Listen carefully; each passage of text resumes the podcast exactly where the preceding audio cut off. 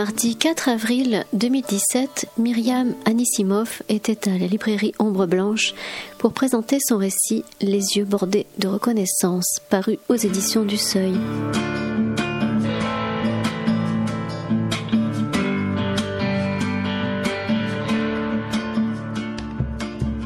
Bien, bonsoir.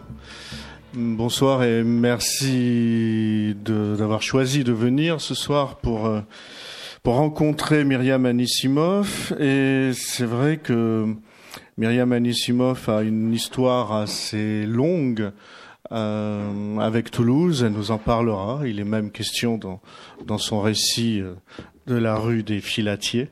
Donc c'est une histoire à la fois personnelle, familiale et, et intime.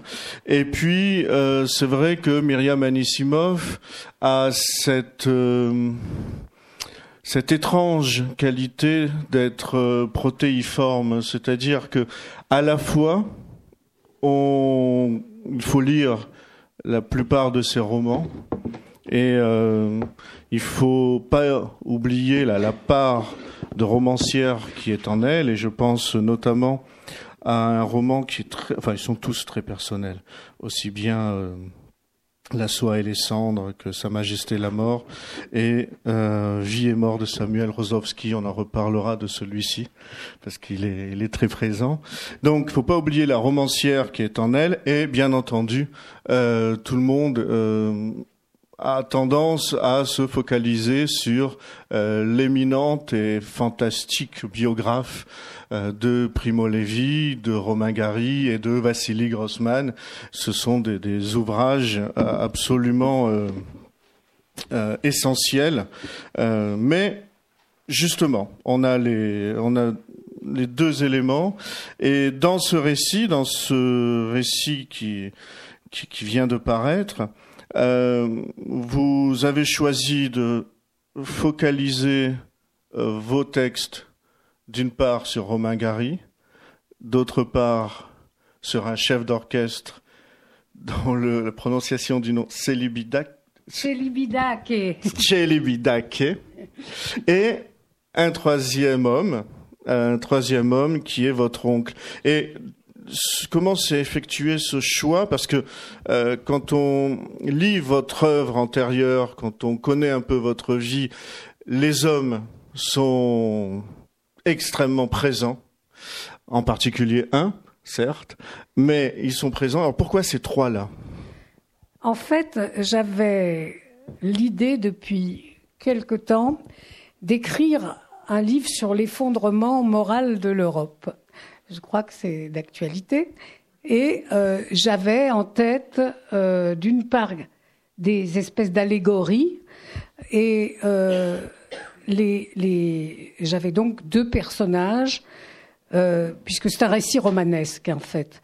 Et donc j'avais pensé à Gary, puisque je l'ai bien connu, et qui incarnait pour moi une certaine manière d'être juif, c'est-à-dire euh, d'avoir réussi tout et de se suicider, euh, c'est-à-dire de, de réussir euh, à survivre à la guerre, d'être un combattant, de ne pas avoir été à l'abattoir et d'avoir réussi à, à, faire une guerre glorieuse, d'être devenu un grand écrivain et de, et de d'avoir d'une certaine façon fait une chose extraordinaire, une jonglerie extraordinaire, c'est-à-dire d'être arrivé à incarner pour beaucoup de gens euh, la France, tout en étant profondément juif, et au point que les gens qui le lisent voient même pas tout ce qu'il y a de juif dans son œuvre, alors que c'est presque à chaque ligne. Donc il m'intéressait en tant que, prototype, comme allégorie de ce type de juif euh, glorieux qui finissait donc euh, avec comme compagnon de la libération et qui incarnait quelque chose de l'Europe qui avait résisté à la barbarie. Et puis, euh, j'avais pensé à Tchélibidac, d'abord aussi parce que je l'ai connu, parce que c'était un artiste immense, peut-être le plus grand chef d'orchestre du XXe siècle. C'est un penseur, un philosophe, et, mais un personnage paradoxal. Et justement, c'était l'opposition, puisque avec tout son génie, il avait quand même euh, supporté de passer toute la guerre euh, à Berlin, euh, puisqu'il était arrivé tout jeune pour étudier la composition et la direction d'orchestre en 1936, c'est-à-dire les lois raciales étaient déjà là. Il y avait beaucoup d'intellectuels allemands, même pas juifs, qui, avaient foutu le camp, enfin comme Thomas Mann, qui avait considéré que c'était insupportable de vivre avec ce qui se passait à Berlin à l'époque. Donc et voilà. À l'époque, j'avais ces deux euh, ces deux parties et sur l'effondrement moral de l'Europe, mais je pensais que mon livre n'était pas encore mûr. Et je remuais ça dans ma tête. Et puis euh, est sorti ce, ce film que peut-être certains d'entre vous ont, vu, qui est un chef-d'œuvre et qui s'appelle Le Fils de Saul. Euh, j'avais, dès que j'en ai entendu, enfin vu, j'ai lu des articles sur ce film, je me suis dit, je serai la première à Paris, enfin puisque j'étais à Paris, pour aller voir ce film. Je guettais sa sortie, donc le premier jour, j'étais à la première séance au Balzac pour voir ce film. Je savais que c'était un film pour moi, euh, puisque j'étais d'autant plus intéressée que des deux côtés de ma famille, euh, du temps paternel que maternel, tout le monde a été exterminé. Donc, euh, je suis sortie de ce, de ce cinéma à, à minuit, et ça, le, le contraste entre ce que j'avais vu, puisque c'est peut-être le plus grand film qui était qui a été réalisé sur la Shoah, parce que c'est pas une reconstitution et c'est quelque chose qui vous donne une idée de l'épouvante, de, de l'assassinat de masse, de, de, de, la, de la destruction d'une civilisation et d'un peuple avec des moyens extrêmement réduits. C'est un film stupéfiant, tant sur le plan de ce qu'on entend et de ce qu'on voit. C'est, et quand je suis, arri, je suis sortie du cinéma et que je me suis retrouvée sur les Champs-Élysées illuminés, où tout le monde était là, à la terrasse des cafés, etc., je me suis dit, voilà, euh, c'est ça l'effondrement de l'Europe, tout va bien. D'un côté, le fils de Saul euh, et, et l'oubli.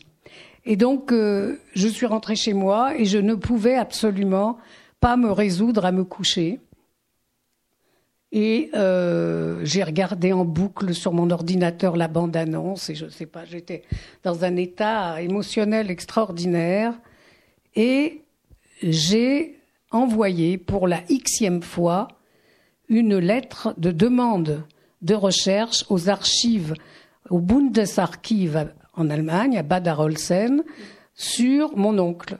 C'était un des exterminés de ma famille, mais c'était celui dont on ne savait pas comment il était mort.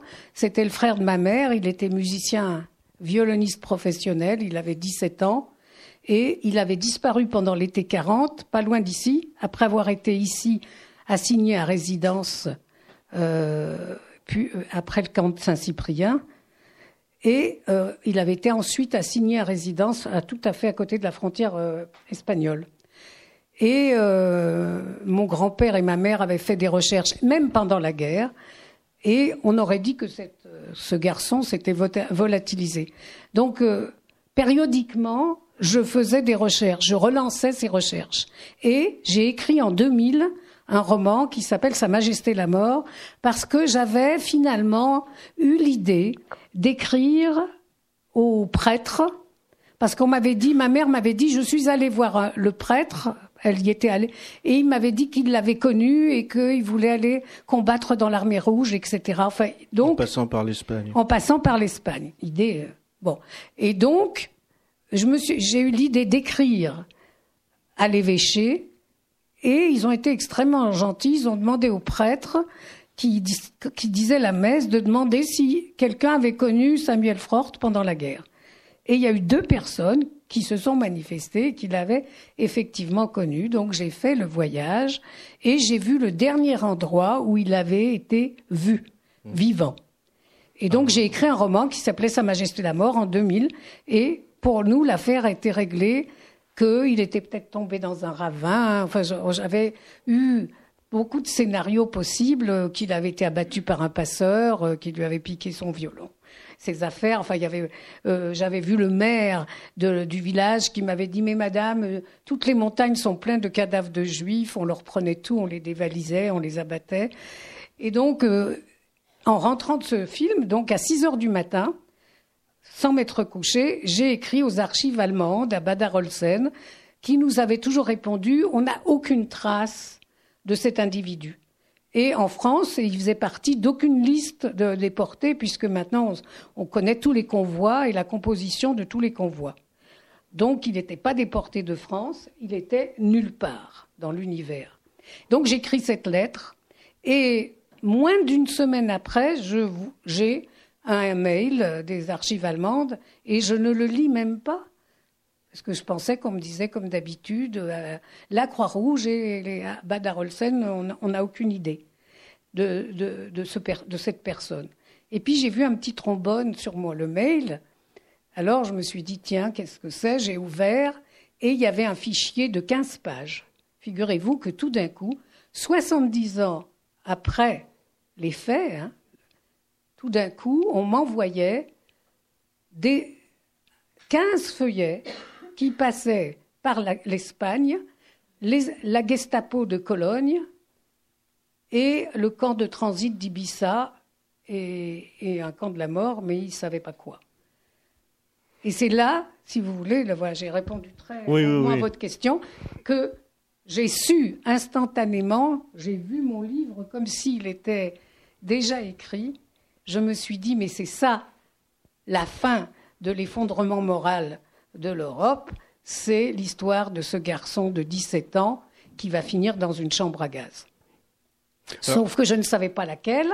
Alors, je finis quand même. J'ai fait une enquête parce que les Allemands m'ont écrit voilà la dernière trace. C'était en enfin, il y avait des archives en espagnol, hein, puisqu'il a été dans un camp de concentration fasciste, mais qui avait été déjà construit par la Gestapo en Espagne. On y reviendra.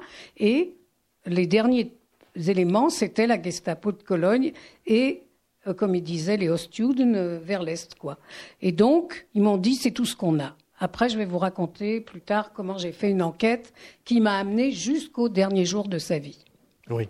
Alors, effectivement, euh, ces, ces, trois récits euh, sont, totalement différents, finalement. parce qu'on ben, on a un point commun, c'est cet arrière-plan historique et ce que euh, vous appelez le, le, poison que vous a inoculé votre père, c'est-à-dire la l'omniprésence de la Shoah en vous. Ça, c'est l'arrière-plan. Mais on a trois personnalités euh, très différentes et trois manières pour vous, en tant que personnage, de vous présenter. C'est-à-dire qu'avec votre oncle, vous êtes l'enquêtrice, celle que l'on connaît, que l'on que l'on connaissait déjà euh, euh, quand vous partez sur les traces de Vassili Grossman dans, dans les petits villages ou sur les traces de, euh, de Romain Gary dans son village. on connaît votre ténacité, votre pugnacité, mais après les autres, c'est différent. On a des portraits différents de vous. C'est ça qui est très intéressant aussi, euh, cette complexité que vous montrez. Et euh, je, vais oser le dire, euh, avec Romain Gary, avec euh, Célibi Dac, on, on, a, on voit la jeune femme pleine de vie, de sensualité, qui est là, et avec l'histoire de votre oncle, non, on a un autre volant. Vous-même, dans votre récit, vous avez... Euh... Non, il y a une distance. Hein, donc tous les faits que je rapporte sont anciens. Et oui, quand j'ai connu Gary, j'étais très jeune et il avait exactement l'âge qu'aurait eu mon père à la même époque, s'il avait vécu. Donc pour moi, il incarnait... Euh, une figure paternelle et il, en imposait. Enfin, euh, je trace un portrait peu conventionnel hein, de, de, Gary euh, tel qu'on ne se le représente pas du tout, euh, puisqu'on on en fait un héros victorieux, pour, comme, comme s'il ne s'était pas finalement suicidé. Et euh, je le montre deux ans avant sa mort dans son immense appartement de la rue du Bac en proie euh, au désespoir. Et ce que je montre, c'est que son désespoir, et les gens veulent pas le voir, tout le monde a écrit des, sottises en disant Ah, il était très malheureux à cause de la mort de Gene Seberg. Hein, donc, euh, certes, euh, ça ne lui a pas fait plaisir que Gene Seberg ait été assassiné en vérité, hein, elle ne s'est pas suicidée. Euh, et que par un voyou, euh, bon, et qu'elle soit descendue aussi bas dans sa déchéance démente et alcoolique. Euh, mais c'est pas ça le motif de son de, de son suicide. Et j'essaye d'élucider après ma biographie, puisque je raconte des choses qui ne qui ne sont pas dans ma biographie, euh, parce que je voulais pas, en tant que biographe, me, me, me, me, rentrer dans la bio. Il y a des gens qui font ça, et je trouve ça un manque de d'élégance totale. Donc euh, je m'étais complètement oui, là, vous avez un point de vue totalement subjectif. Non, justement, j'essaye de montrer ah, cet homme. Euh, oui, euh, c'est quand même vous qui êtes constamment en relation avec lui. Oui, mais enfin, je, je montre, euh, si vous voulez, cet homme en proie au désespoir un désespoir que vous comprenez puisque vous partagez. Bah, c'est comme ça que j'ai, enfin, j'ai compris pourquoi j'ai tout de suite su comment faire cette bio, alors que tout le monde avait raconté, enfin, les gens qui écrivaient sur Gary écrivaient des âneries. C'est que la première conversation que nous ayons eue, euh, c'était euh, parce qu'il était, il était très malicieux et très malin. Euh, il voulait d'abord me tester pour voir si j'étais vraiment conne, euh, parce que pour lui, euh, enfin, il disait qu'il respectait beaucoup les femmes, mais bon, à sa façon.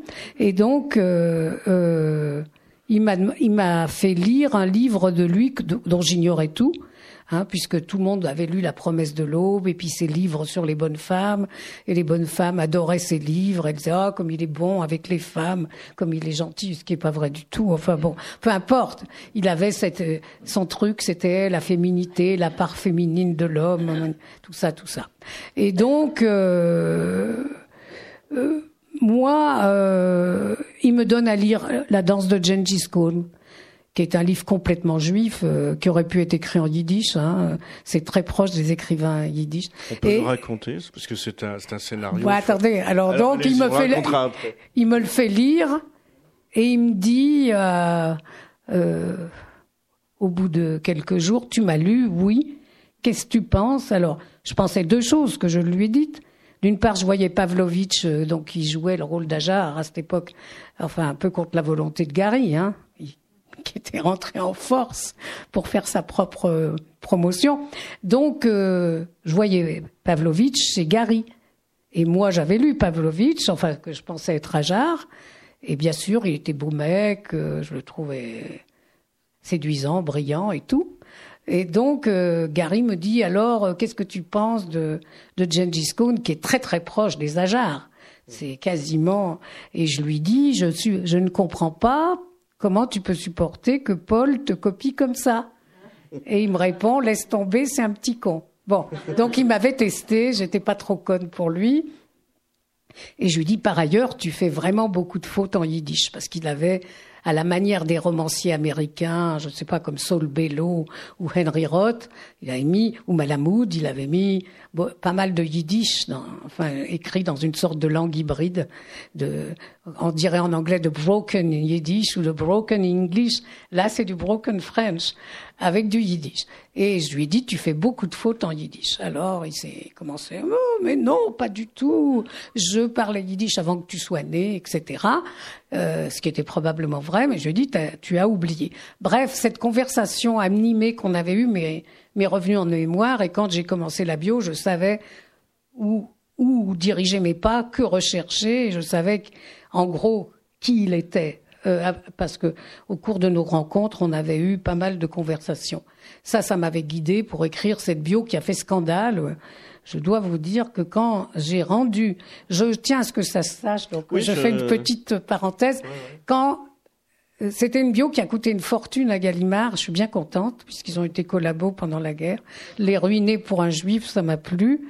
Et donc, euh, ça a duré des années. Euh, j'ai interviewé, je sais pas, à peu près 120 personnes, euh, fait des recherches partout euh, en Europe et ailleurs.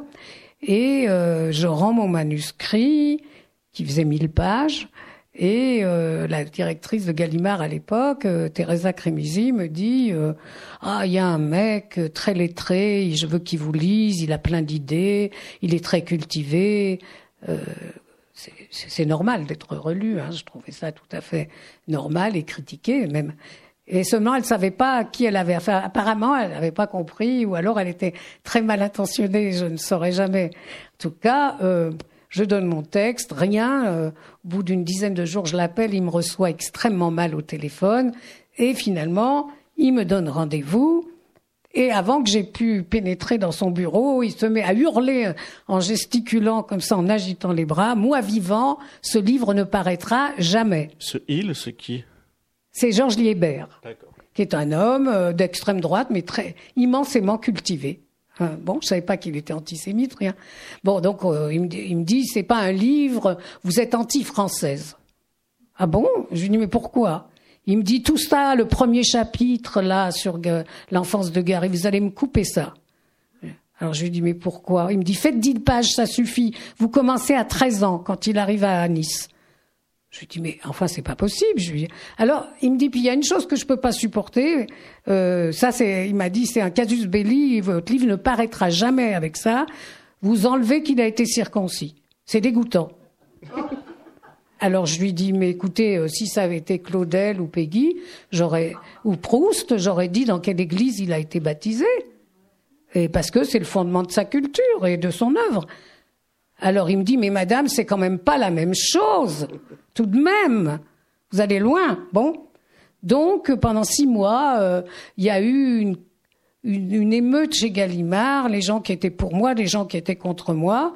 Au bout d'un moment, j'ai dit à Teresa, écoutez, si vous n'en voulez pas, moi j'ai déjà publié des romans au seuil, le seuil va racheter le contrat et on va s'arrêter comme ça. J'ai dit, j'ai pas travaillé six ans pour, euh, pour ça. Donc elle a, finalement, ils voulaient pas perdre leur argent, hein, quand même. Et puis ils avaient toute l'œuvre de Gallimard, de Gary chez eux, et il n'était pas question de, laisser filer le truc. Donc je les ai mis au pied du mur et ils ont demandé à Robert Gallimard, qui était l'ami de Gary, enfin l'ami, enfin une sorte d'ami, mais surtout son exécuteur testamentaire, qui a lu, qui était quand même euh, au comité de lecture de Gallimard, et qui a mis juste une phrase Ce livre tient remarquablement la route. Donc, ils ont publié, mais très lâchement, ils l'ont fabriqué, et au lieu de mettre sur la couverture Gallimard, ils ont mis De Noël. Ah ouais.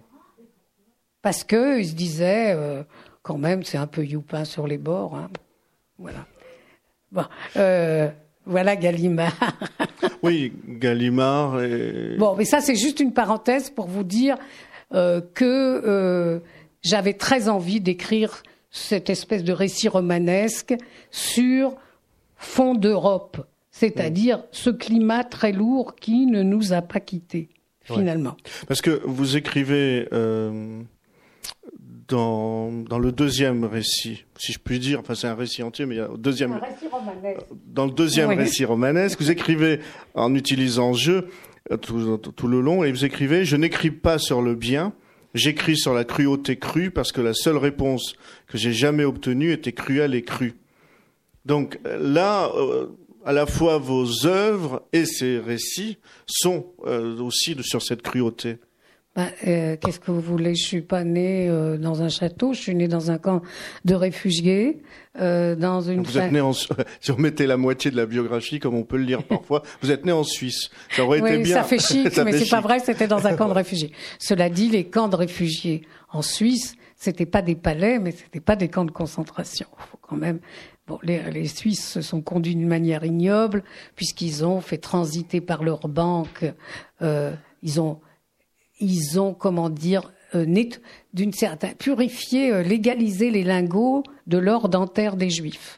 C'est-à-dire que les lingots étaient fondus en Allemagne et ils étaient transités par la Suisse. À Berne, ils recevaient un poinçon de la Banque centrale suisse, donc ils étaient tout d'un coup propres. Après, ils partaient vers l'Espagne et le Portugal pour payer en Suède et en Finlande l'acier pour l'armée allemande. Donc c'est avec l'or des Juifs. Ouais, la Suisse. Et donc ils n'ont accueilli en tout et pour tout que 20 000 Juifs pour toute la guerre. Ils ont accueilli plus volontiers ceux qui venaient de France, pas tous, mais surtout les femmes enceintes, euh, euh, les enfants. Euh, les hommes, ils les refoulaient. Mon père a été refoulé. Hein. Il, est, il est passé quand ma mère était avec lui. Et par contre, ils avaient demandé à l'Autriche et à l'Italie fasciste de mettre la lettre J sur les passeports pour les, refouler et les livrer tout de suite de l'autre côté du pont aux Allemands. Donc euh, les gens qui arrivaient avec leurs valises partaient directement pour un camp d'extermination. Euh, ça, c'est les Suisses. Euh, c'est beau la Suisse. Hein. J'aime beaucoup. Et donc, donc ça fait partie de la cruauté que l'on voilà, tout le long de, oui. et donc, ce livre, et tout, le long tout ce livre, c'est un livre ironique. D'ailleurs, je pense que sans ironie, il n'y a pas de littérature. Enfin, que, mm. l'ironie, c'est l'humour noir. Euh. Et donc, Tchélibidac. Hein, Alors, Tchélibidac, lui, ce qui m'a, ce qui m'a étonné, c'est finalement euh, euh, son, son passage, sa vie à Berlin alors que le nazisme euh, est à plein, alors que, que tout, tout, est en train de se dérouler. Et lui, il est dans son univers musical. Et ce qui me surprend. Non, il s'est réfugié dans le bouddhisme. Comme ah oui, d'abord le bouddhisme. Il n'était pas. C'était une façon de comment dire, de s'abstraire de tout ce dont il était le témoin, puisque sous les sous les yeux euh, de, des, des gens de Berlin, puisque les Juifs de Berlin en grande partie étaient des grands bourgeois, des intellectuels. Enfin, ils, occupaient une place importante dans la grande bourgeoisie et dans le mécénat. Donc, on les a expulsés de leur belle demeure et on les a mis dans un ghetto. Il y avait un ghetto en plein centre de Berlin. Hein, et tous les jours, il y avait un convoi qui partait de ce ghetto vers les camps de la mort. Donc, c'est là aussi j'ai voulu montrer que, enfin, je montre rien, mais j'ai brossé comme ça une sorte de, de tableau avec un, ce que, ce qu'on peut dire de, de certains artistes. Euh, est-ce que, enfin, est-ce qu'un grand artiste a le droit aussi d'être un salaud? Euh, comme Céline Bon, lui, il n'a pas appelé au meurtre ni à l'assassinat. Euh, ou comme Heidegger, hein, qui vous en parlez aussi d'Heidegger. Oui, de ces moutons heideggeriens, mais c'est pas. Mais euh, je voulais montrer un personnage, enfin comment les Allemands prétendaient, les gens qui vivaient, qu'ils avaient rien vu, qu'ils n'étaient pas au courant, alors que ça se passait sous leurs yeux, qu'ils avaient tout vu et qu'ils étaient au courant. Et puis même après, euh, l'horreur des, des génocidaires qui euh, continuent à vivre à Munich ou, euh, ou ailleurs ou qui servent de la bière tranquillement. Ah non, ça c'est un cas incroyable, c'est une aventure qui m'est arrivée incroyable. J'étais, à l'époque, je, je, gagnais ma vie en étant grand reporter au monde de la musique et j'étais allée interviewer à plusieurs Munich est une des capitales musicales de l'Europe, hein, et donc j'étais allée interviewer plusieurs personnes simultanément, Martha Argerich, Guidon Kremer, et puis le vieux chef nazi, la Jochum, brucknerien et tout. Et euh, alors c'était très marrant parce que je parle allemand proprement, mais lui, euh, il m'écoute, enfin, je fais mon interview et à la fin, il me dit... Euh, euh, vous savez, madame, euh, votre allemand est très correct, mais moi je connais l'accent de toutes les villes et de tous les villages d'Allemagne, et votre accent, il est d'aucun, d'aucun lieu d'Allemagne. Alors je lui ai dit, oui, oui, c'est l'accent yiddish. Oh, Arzo, il m'a dit comme ça, Arzo. Il était horrifié, quoi. Bon, et puis je lui dis, écoutez, il m'avait même pas offert un verre d'eau. Euh, et je lui dis où est-ce que je peux aller manger? Il me dit ah il y a une vraie brasserie allemande en face de l'opéra et c'est la plus vieille brasserie de Munich. Et si vous voulez savoir ce que c'est qu'une vraie brasserie allemande, eh ben hum, hum, bon. Alors je prends un taxi, je vais dans cette brasserie allemande. Et ce que je vous raconte est absolument vrai. Euh, je me, je rentre et je suis ah comme ça intoxiqué par une odeur de choucroute, de saucisson, de jambon. Euh, c'est pas des choucroutes comme chez nous, c'est des choucroutes géantes. Vous voyez, les morceaux de porc font 15 cm d'épaisseur, tout rouge. Il y avait beaucoup de vapeur, beaucoup de... Ah, pardon Comme ça avec leur énorme boc de bière. Enfin, je rentre dans ce truc. Il y avait des, vous savez, des bassines en cuivre pour vomir quand on a bu trop de bière le long des murs pendant la fête de la bière. Enfin, c'était, il avait raison. Si je voulais voir une brasserie allemande, une vraie de vraie, j'étais bien tombée. Et donc, j'avance comme ça et j'arrive tout au vent. Et il y avait le mec un mec qui pompait la bière. Vous savez, la bière pression, quoi. Et je sais pas. Alors ça, c'est un truc incroyable. Je m'assois, je le regarde, il me regarde, et je tombe dans les pommes. Pendant quelques minutes, j'ai eu un, malaise, mais quelque chose, enfin, le, regard qu'on a échangé. Et je suis revenue à moi, ça a duré, je sais pas, 15 secondes, un voile noir. Et je me suis levée, j'avais commandé, j'ai tout laissé, j'ai foutu le camp, et je me suis retrouvée dans la rue. Bon. Et un an plus tard, ou un an et demi plus tard, je vais voir euh, le film de Lanzmann Shoah. Il n'y avait pas un rat. On devait être sept ou huit dans la salle. Et à ce moment, à un moment du film, qui je vois? Lanzmann rentrer dans cette fameuse brasserie, foncer vers le mec et lui demande Combien de juifs gaziez-vous à Belzec chaque jour?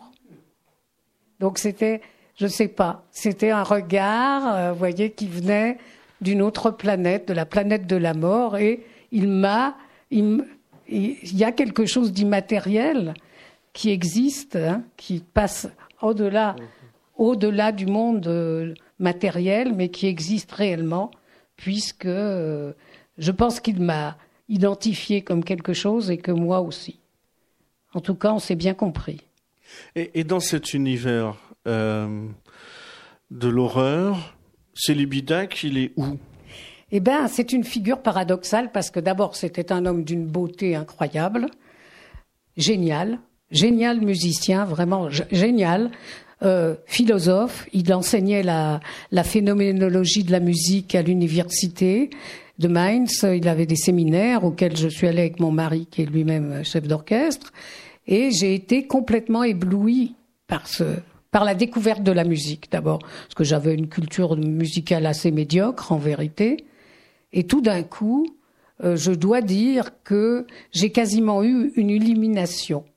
C'est-à-dire que il nous a invités à venir. Mon mari allait le suivait partout, mais moi je l'avais jamais vu. Et donc, euh, il nous a invités à venir à Londres euh, écouter le Requiem de Forêt à Festival Hall. C'était fabuleux.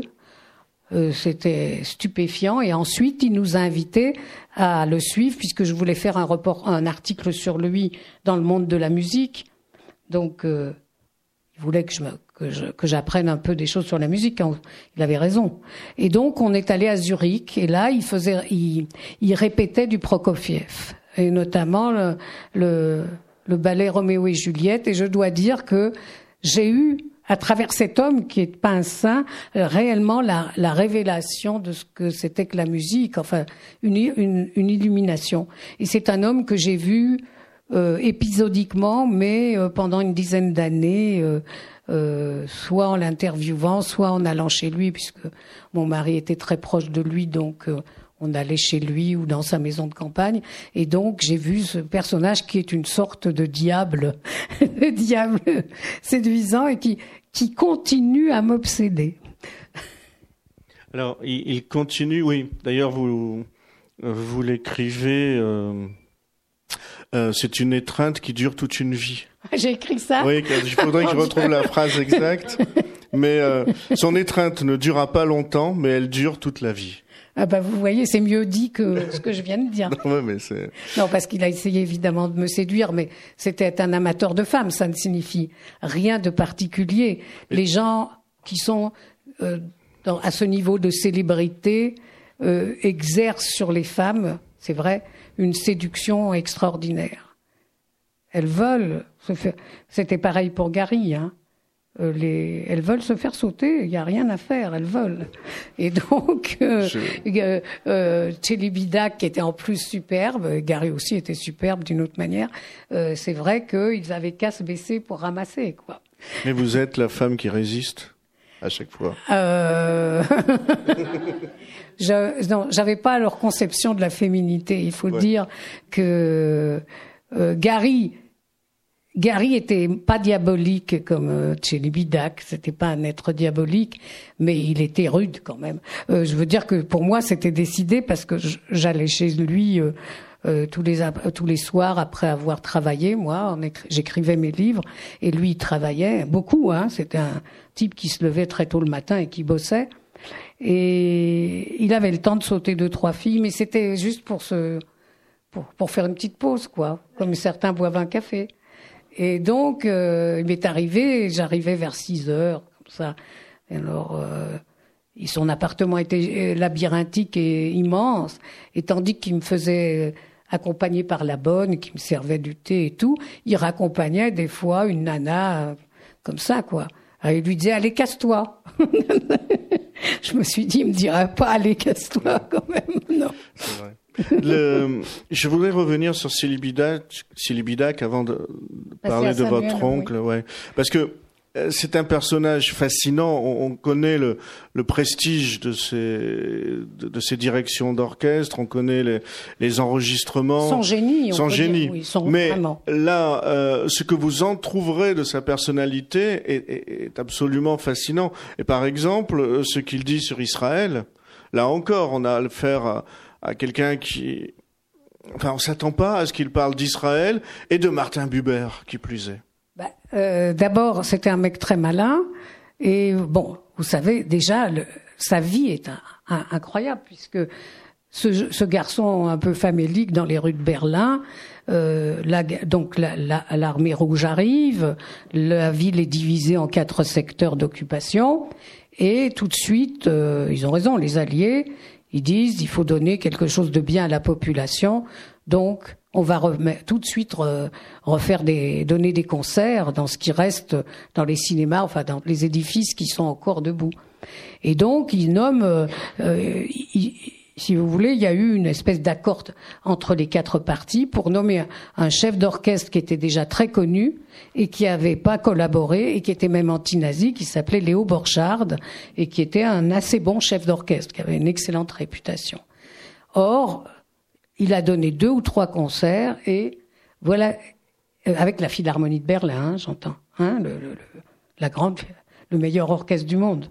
Donc, et un soir, il va dîner chez le commandant de la partie britannique, et il y avait eu des, des coups de feu du côté entre les Russes et les Américains. Enfin, il y a eu des histoires de peut-être de Russes qui essayaient de passer du côté américain pour sortir de la tyrannie. Et donc, il a été décidé qu'il y aurait des sentinelles entre les côtés, euh, surtout du côté soviétique et du côté américain, et que les voitures devraient s'arrêter. Or, le, chauffeur du, diplomate euh, anglais ignorait ça, puisque tous les jours, il y avait la sentinelle et il, il obéissait pas, il passait comme ça. Donc, il y a eu un dîner chez, chez cet officier britannique, et Borchardt, le chauffeur ne s'est pas arrêté parce qu'il n'était pas au courant que la règle avait changé. La sentinelle a tiré au lieu de faire une sommation. Il était ivre et Borchardt a été tué sur le coup, sous les yeux de sa femme. Enfin, il était mort. Et donc le lendemain, on a fait une audition pour trouver un chef d'orchestre qui aurait l'agrément des quatre parties. Et donc, beaucoup de gens se sont présentés, paraît-il pas terrible, et au dernier moment, alors qu'ils allaient clore euh, l'audition, euh, est arrivé en vélo euh, de sa chambre de misérable qu'il occupait à l'époque chez un conducteur de tramway et euh, il est monté sur scène, il a dirigé l'orchestre comme un grand professionnel. Ça a même pas fait un pli. Le lendemain, il dirigeait la Philharmonie de Berlin, et ceci jusqu'en 1952, quand il y aura un complot contre lui. Euh, les anciens nazis vont le virer pour placer Karajan, qui était lui-même un, nazi, puisqu'il a voilà. Donc, euh, vous voyez, c'est un personnage pas, il est pas noir complètement. Il a jamais collaboré avec les SS ni tout ça, mais il a, il a pu vivre dans dans cette horreur. Voilà. Mais il est devenu ce. Alors, vous me parliez d'Israël, oui, j'ai pas oublié. Mais euh, le c'était un philosophe, il avait une immense culture. Il n'avait pas fait seulement des études musicales, mais il était en même temps inscrit à l'université de Berlin en philosophie. Et il avait effectivement, plus tard, puisqu'il a dirigé la Philharmonie d'Israël plusieurs fois, euh, beaucoup discuté avec Martin Buber. Alors évidemment, ça allait. Enfin, il donnait des conseils aux Juifs, lui. il avait des bons conseils à nous donner. Mmh. Non, puis après, c'est vrai que c'est une, une personnalité intéressante. Euh, Mais ce qui était intéressant, si vous voulez, c'était ces effets de contraste entre trois destins. Euh, puisqu'on va arriver tout doucement. on y est maintenant. Oui, à, euh, l'horreur absolue. C'est ça. C'est-à-dire que on a une sorte de la gloire au néant. C'est ça. D'accord. Parce que on a effectivement ce, ce, ce, crescendo où on a l'univers de Romain Gary euh, à Paris, on a l'arrière-plan, mais c'est quand même un, un, compagnon de la libération. On arrive dans l'Allemagne avec sa complexité, avec c'est ça qui est bien aussi. On a on a un tableau qui est extrêmement contrasté euh, à travers ce personnage, ce chef d'orchestre, et ensuite c'est l'horreur et nous sommes vers Treblinka vers Sobibor, euh, vers... Euh, oui, parce que, euh, donc, comme je vous l'ai dit tout à l'heure, donc mon oncle avait disparu, j'avais reçu ce, ce, ces, ces, dossiers et euh, euh, je me suis dit, il faut... On me disait, on peut pas vous en dire plus. Ça s'arrêtait au, au ghetto d'Isbissa. Alors moi, je connaissais pas ça. Si le nom, je le connaissais prononcé à la française Isbika, mais ça se prononce Isbissa. Et donc, qu'est-ce que c'était? C'était un ancien village, un shtetl juif, mais c'était un ravin, en fait, dont on ne pouvait pas s'échapper. Donc, les Allemands ont concentré des milliers de juifs là en attendant que les chambres à gaz soient terminées. Donc, ils arrivaient là et ils, ils, étaient sans nourriture, sans hébergement, rien. On les, on les déchargeait des trains et ils restaient là, en plein air, à attendre, ça, ça c'est en, en 42, que les chambres à gaz soient terminées. Et donc, euh, ce que je comprenais pas, c'est qu'il était arrivé via la Gestapo de Cologne. Comment était-il passé d'un camp fasciste, d'un camp de concentration espagnol, à la Gestapo de Cologne. J'ai appelé euh, Annette Vivorca, qui est historienne, et Klarsfeld. Hein. Ils m'ont dit c'est pas possible ce que tu racontes. Franco a pas livré les Juifs. Euh, il est c'est une ordure, mais il a jamais livré les Juifs. Il a dû s'évader et être pris en France. Enfin, moi j'étais pas satisfaite, donc j'ai commencé à faire une enquête et j'ai appelé la Gestapo, enfin les archives de la Gestapo à Cologne. Et ils m'ont dit, Madame, euh, on n'a pas son nom, mais ça veut rien dire. En revanche, il y a deux euh, professeurs, enfin, qui ont fait leur doctorat sur le camp euh, où était votre oncle en Allemagne. Donc, le siège de la Gestapo à Cologne s'appelait Brauweiler. Moi, j'avais jamais entendu parler de ce camp. Personne à qui je parle ne le connaît. Et donc, j'ai acheté sur Internet, euh, il y avait deux exemplaires, enfin, un exemplaire de chaque volume, c'était en deux volumes, dans le monde, je les ai achetés. Et j'ai eu la preuve, il y avait un survivant qui avait été déporté depuis le camp de Miranda de Ebro, donc euh, euh, en Espagne, jusqu'à Brauweiler. Et il disait, on était dans un convoi avec des juifs que Franco avait livrés à, l'Allemagne. Parce que Hitler était venu en, juin 40, il était venu euh, rencontrer Franco, incroyable, à Andaille, à Andaille en France, et ils avaient, euh, Franco avait, euh, Hitler avait essayé de persuader Franco d'entrer militairement dans la guerre. Franco voulait pas. Et ils se sont engueulés, enfin ça a duré huit ou neuf heures, la rencontre, dans un wagon. Dans un tunnel Dans un tunnel, dans le tunnel d'Andaille. Donc s'il y a des résistants qui avaient su ça, hein, combien de vies auraient été sauvées s'ils avaient fait sauter le tunnel? Bien, et donc euh, la seule chose que Hitler ait obtenue de Franco, c'est de livrer les Juifs et les, anciens des brigades internationales. Donc euh, mon oncle, qui avait été euh, qui était juif, ils l'ont ils l'ont livré. Et c'est comme ça qu'il est arrivé dans, ce camp de Brauweiler, où là, euh, enfin, ça j'aimerais que vous le lisiez, c'est un endroit incroyable, c'est déjà euh, une préfiguration d'un camp de la mort, mais ce qui est étonnant, c'était dans un ancien monastère, c'était gigantesque, et euh, déjà sous Weimar, ça fonctionnait comme une sorte de goulag. C'était un camp-prison avec sa morgue, sa guillotine, ses, ses, ses, potences. Euh, euh, déjà, ils faisaient ce qu'ils allaient faire plus tard, ils stérilisaient les gens qui considéraient indignes de vivre.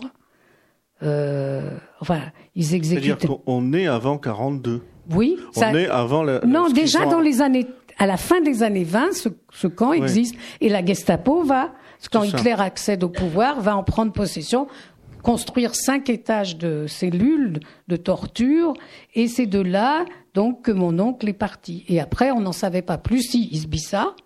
Et après, il me disait, c'est soit Treblinka, soit, Sobibor, soit, soit euh, Belzetz, qui est le premier camp. Et là, ben, vous avez qu'à lire, j'ai fait une enquête quasiment de flic et j'ai fini par savoir où, lequel de ces trois camps et, la date, parce qu'il y avait, par, par, date de convoi, j'ai fini par trouver. Donc c'était après 70 ans, j'ai pu quand même sortir un juif du néant. Hein, du néant et de l'extermination. C'était ça mon but. Oui. Et le, je, me rappelle Sa Majesté des Morts. La mort. La mort, Sa Majesté la mort. Et la. Vous savez que ça vient de Henry James, je crois, qui avait dit dans un de ses énormes romans, il suffit de dire Sa Majesté la mort. J'avais vu ça dans cette phrase, elle était restée. Et dans, dans ce récit, c'était tout se passait. Euh, je vais vous servir. Euh, tout se passait euh, dans, dans, la Shoah, mais dans ce qu'il y a de plus de plus terrible, dans un camp euh, dans un centre de mise à mort. Et là aussi, vous, vous avez la même écriture, c'est-à-dire le même souci du détail, le même souci. Euh, vous, vous n'épargnez pas le lecteur. Il y a... Je voulais pas, je voulais leur foutre ça en pleine gueule. Oui. oui je me suis dit, c'est pas possible euh, que euh, tout ça euh, devienne un objet d'histoire. Si vous voulez, je trouve que plus on commémore, euh, et, plus, euh, si vous voulez, ça, c'est, la façon dont on, on, a, on a, si vous voulez, on traite actuellement euh, cette histoire fait que c'est ça soulage quoi. Je veux dire, mhm. euh, moi quand je vois, par exemple, euh, moi je suis allée à Auschwitz, mais à l'époque c'était pas la mode. J'étais avec mon mari au mois de novembre. Euh, on était tous les deux, il y avait personne. On était tous, tous les deux à Auschwitz dans, dans cette immensité. Maintenant, c'est des millions de gens. Ils ont mis des douches. Les gens mangent des glaces. Il y a un bistrot. Enfin, devant. Je veux dire que c'est une industrie euh, c'est vrai que c'est une, c'est une alors il vaut mieux aller, oui, il vaut mieux aller à Treblinka où personne ne va, où il y a personne, euh, voilà. Euh, je pense ou même à Maïdanek il y a personne, euh, mais là c'est devenu terrifiant. Et moi je voulais dire voilà ce qui se passe, parce que quand on va là-bas, si on y va en hiver, il fait bien froid, il y a personne. Euh, vous voyez le rien. C'est ça qui est sidérant. Dans mes, au, cours de mes bios, j'ai été dans plusieurs sites d'extermination. J'en ai visité plusieurs, soit par fusillade de masse, soit par euh, le gaz. Et ce qui m'a toujours frappé, c'est le rien. C'est terrifiant, le rien. C'est terrifiant, effectivement. Euh, vous, ce sera ma, dernière question avant de laisser la, parole au public.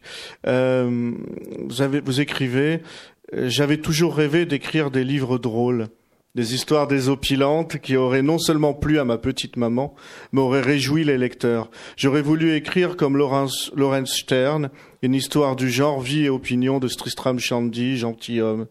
Mais papa avait fait entrer le poison dans mon sang. Est-ce que maintenant, après une, une œuvre aussi riche mais aussi euh, euh, terrifiante, vous avez envie de, de, de faire ou un Gengis Khan et essayer de. Vous savez, Gengis Khan, c'est. C'est terrifiant, mais il arrive à nous faire rire. Oui, enfin surtout si on parle. oui, oui, puisqu'il arrive à, à décrire un SS qui se met à parler yiddish et oui, à manger du gefilte. Oui, il est victime d'un D-book. Voilà. voilà. Mais euh, alors, est-ce que vous, vous êtes, c'est quoi la, la, prochaine Mais j'ai euh, écrit quelques livres drôles, mais j'étais jeune et on s'en souvient pas. bon. Alors on va les, les, ressortir et les reprendre. Votre après les... J'ai écrit un livre qui s'appelle Le Marida et qui est très très marrant. D'accord. J'irai voir, j'irai voir. En tout cas. Euh... J'ai même écrit des livres pour enfants qui sont très marrants. Oui, des livres pour enfants? Oui. En tout cas, Myriam Anissimov, merci infiniment de vous être arrêtée. Vous venez d'entendre Myriam Anissimov, auteur de Les yeux bordés de reconnaissance, édité au Seuil, lors de sa venue à la librairie Ombre Blanche le 4 avril 2017. Myriam Anissimov a aussi fait paraître plusieurs biographies de référence, de Primo Levi, Romain Gary, Vassili Grossman et de récits intimes parmi lesquels La soie et la cendre chez Payot en 1989, Sa Majesté la mort au seuil en 1999 et Jour nocturne également au seuil en 2014.